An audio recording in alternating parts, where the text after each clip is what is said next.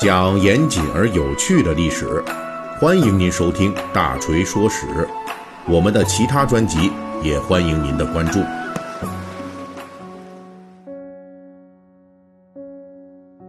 今天是一月十七日啊，农历腊月二十三，也就是我们所俗称的小年儿。哎，小年啊，小年。那这北京有这个儿化音啊，就一般叫小年儿。那么咱们这个大锤说史啊，大家都知道啊，就一般赶上这种日子呢，哎，我们肯定是专业蹭热点啊。那么二零一八年的小年呢，我们就推出过一期节目，叫做《灶王爷秘史》。有兴趣的朋友呢，可以往前捣鼓捣鼓啊，去听听啊。那本期呢，我们就说的这个也是跟这个灶王爷有关的故事啊，那就是北方地区啊，在这个祭祀灶王爷的时候常用的一种食品，叫做灶糖。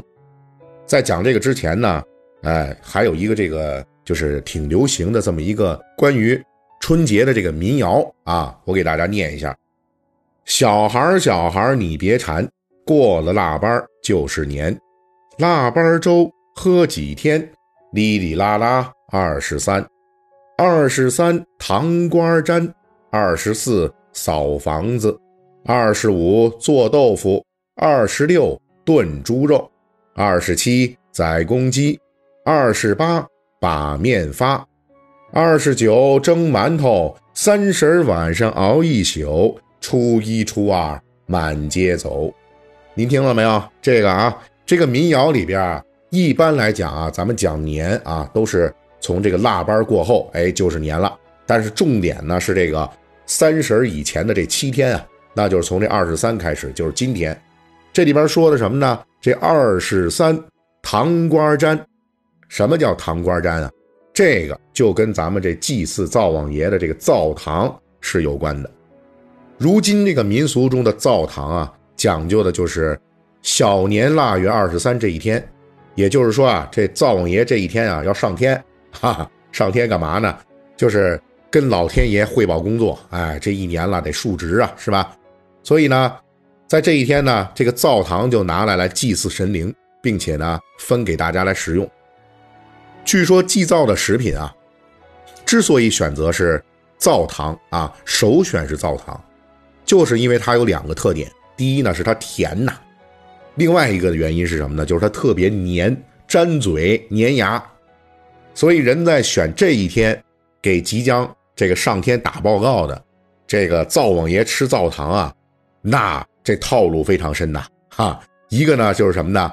这个甜的东西是好东西是吧？你既然给灶王爷吃了，所谓的吃人的嘴短嘛，所以呢。这吃了人间的这个糖，哎，就跟这嘴上抹了蜜一样，你这灶王爷就不好意思在天庭那边啊再打我们人间的小报告了。另一个呢，就是说这灶糖本身它特别黏啊，就能够把这灶王爷的嘴巴给粘住了，所以呢，他到了天庭之上啊，这嘴巴呢就不好使了，你就不能巴拉巴拉巴拉给我扯好多，是不是？特别是这人间的这些闲话坏话呀，你就张不开嘴来说了。那这个灶堂祭灶啊，是小年诸多的这个祭祀灶神活动当中的重要一项。如今呢，北方人所熟知是吧？很多人都知道。那么南方祭祀灶神，一般用的是这个叫做南堂。那这个南堂的种类啊，比北方的灶堂还要多一些。不过鲜为人知的是，其实这个灶堂看起来很普通，但其实呢，它也是一项。历史非常悠久的这么一项祭灶活动，大概已经有一千多年了，堪称是我们腊月二十三祭灶活动当中的历史活化石。作为麦芽糖的一种，这个灶糖啊，在南北朝时期就已经出现了。那个时候呢，它跟祭灶这个还没有建立关系啊。它那时候的名字叫做焦芽糖，这个“糖”字啊。怎么写呢？是这个左边一个食补旁，右边就是咱们把这个表扬飞扬的这个扬啊，左边的这个提手旁去掉，换成食补旁，哎，这个字念糖。那么这个字呢，就是通现在的咱们这个糖字。那这个胶牙，这个胶啊，就是现在这个橡胶胶水的这个胶，哎，那您听这个名字，其实就能够体会出来啊。其实那个时候的焦芽糖就已经具备了这个：第一，它是甜的；第二呢，焦芽嘛，它已经具备了粘牙的这个特征。那么这个名字呢，其实啊，就是说呢，焦芽糖其实当时呢是这种块儿状的糖糖块儿那那个时候还有这个糖稀，就可能是这种属于应该是一种这个。有点粘稠一点的这种，但它还属于液体状，是吧？糖稀，所以那时候呢，主要是糖稀和糖块两类。那么这个焦芽糖其实就是糖块啊，也就是说呢，这个时候的焦芽糖啊，跟我们现在的这个呃皂糖其实已经非常接近了，又甜又粘牙，它是块状的。那么大锤呢，在这也需要说一句哈，即便说到如今，我们一些地区啊，还在沿用。焦芽糖这三个字的名字，只不过这个“糖”字原来古代那个“糖”字已经换成了现在的这个“糖”字了。虽然早在南北朝时代就已经出现了，不过呢，因为我国当时的制糖技术还不发达，所以这个焦芽糖一直是非常珍贵的食品，还不能成为说普遍意义上的节俗食品。进入唐代之后，制糖技术逐渐发展，其中在制糖历史上留下辉煌一笔的，就是古典名著《西游记》中唐僧的原型玄奘法师。他当时啊去印度求佛法归来，还带回来一种新的制糖技术。由此开始，这国人就开始大力种植甘蔗，并以此为原料生产蔗糖了，并且很快的超过了周围的国家，成为当时世界上。技术领先的制糖大国，而以麦芽糖为主要原材料的这个焦芽糖，也受到了蔗糖产业的带动，就完成了造糖发展史上的一个重要的基础事件，那就是造糖与春节建立联系了。正是从唐代开始，人们在春节期间就有了食用焦芽糖的习俗。唐代大诗人白居易有诗云：“岁斩后推兰为酒。”春盘先劝焦芽糖，就说明啊，那时候人们在春节聚餐的时候已经吃灶糖了。那到了宋代呢，人们在祭祀灶神的时候，就开发出一项新的工作，那就是给灶神上甜品。不过最开始人们给这灶神上的甜品啊是糖豆粥，但是这仍是灶糖发展历史上的一个重要的变革事件，因为人们开始有意识的。把甜品这类好东西啊，同这个祭祀灶王爷联系了起来。同样是在两宋时期，另外一项关系灶糖发展的重大事件也出现了，那就是宋朝人祭祀灶王爷的时候，已经开始出现了用酒糟来涂抹灶门的风俗啊，这就是象征啊，用好东西来涂抹灶王爷之口。那宋代祭祀灶王爷的活动当中，既然出现了这样的两大风俗，自然呢，人们就需要一种这个既甜，哎，又能抹在灶王爷这神像嘴巴上的甜品。那么从隋唐时期，已经奠定了春节期间节日食品的这个焦芽糖，就这样的各种因缘际会啊，就出现在了这个祭灶民俗的历史舞台上了。到了明代，在腊月二十三前后，祭祀灶王爷使用焦芽糖。作为贡品，已经成为普遍的民俗了。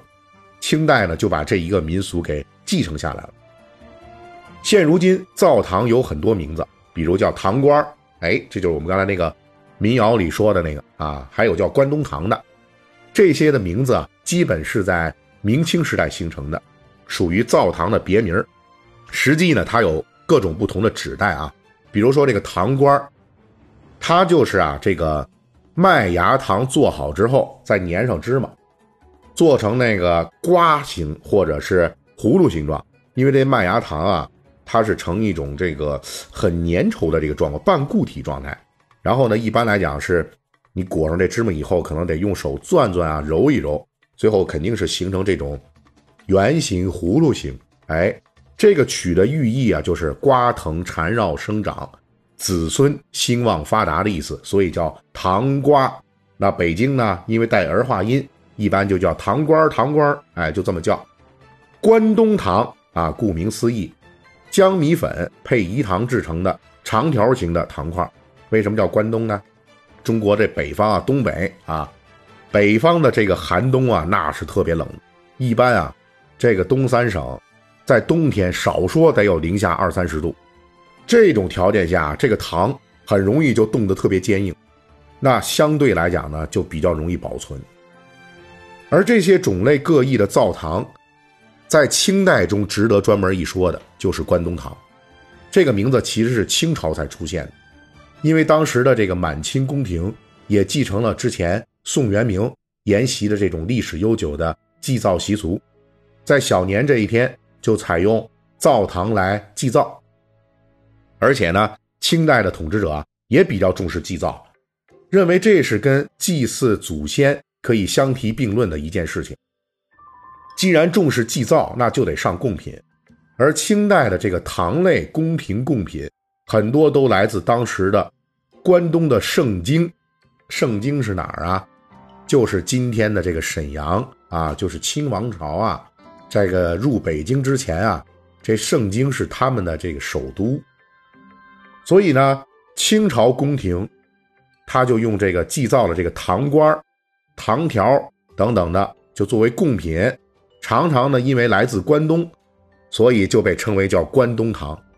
上行下效，久而久之，这个名字也被民间给延续下来了，就一直是这样的叫法。好，本期的内容呢，我们就给大家讲到这里啊。这一期呢，大锤这嗓子呀，感觉已经好了百分之九十了，哎，所以讲的呢，我还挺开心，哈哈。当然，一个最重要的原因呢，是因为啊，咱们离过年越来越近了。哎，小年之际啊，我先给大家拜个早年啊。